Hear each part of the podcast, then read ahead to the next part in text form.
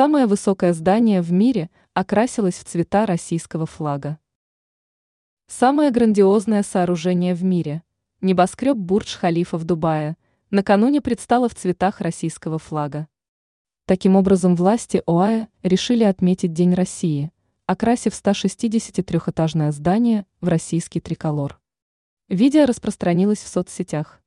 Небоскреб Бурдж-Халифа в Дубае по случаю празднования Дня России был окрашен в цвета государственного флага Российской Федерации.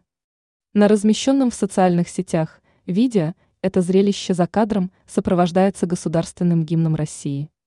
Видео размещено в аккаунте компании «Имар», построившей башню. В сообщении, оставленном под роликом, сказано, что таким образом организаторы акции решили присоединиться к празднованию и выразить солидарность с дружественным народом России.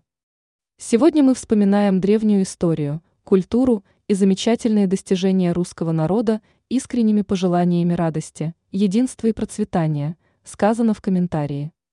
Напомним, что башня Бурдж-Халифа в Дубае имеет 163 этажа и является самым высоким зданием в мире. Здесь размещены гостиничные номера и апартаменты, рестораны и кафе, а также офисные помещения.